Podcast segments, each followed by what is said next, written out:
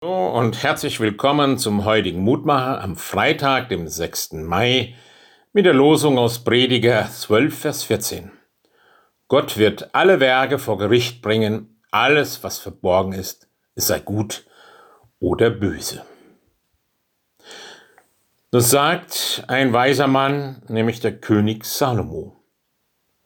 Einer, der sich nicht von seinem Alltag treiben lässt, wie mir das oft passiert, im Einerlei und Ablauf des Alltages, sondern der vieles beobachtet, was ich vielleicht übersehen würde, das Lachen oder das Weinen eines Menschen, das, was ihm schwer fällt und das, was ihm leicht von der Hand geht.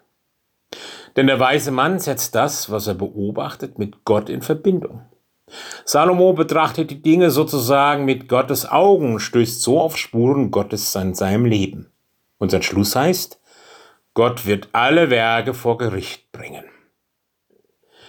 Also Gott schaut sich quasi alles an, was ich gemacht habe. Gott fällt auch auf, was ich immer wieder vergesse. Nichts ist für ihn unwichtig. Gott sieht auch die Dinge, die ich mache, die ich aber nicht an die große Glocke hänge. Alles wird angesprochen, sowohl das Gute als auch das Böse, wenn ich nach meinem Leben vor Gott stehe und er mit mir Rückblick hält. Und das heißt doch vor allem, es ist nicht so wichtig, wie ich etwas beurteile oder jemand anders entscheidend ist, wie Gott das sieht. Und wenn er auf etwas schaut, wirft er sein Licht auf eine Sache. Manchmal erschreckt mich dieser Gedanke, dass Gott nichts auslässt in meinem Leben.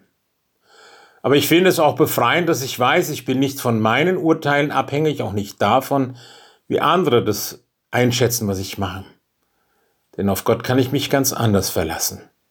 Er ist nicht bestechlich, er ist gerecht und wird mir gerecht.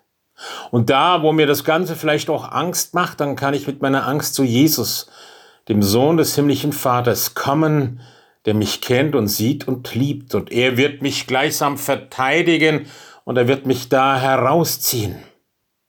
Denn er schaut mit Augen der Liebe auf mich, auch heute an diesem Tag und für alle Zeit.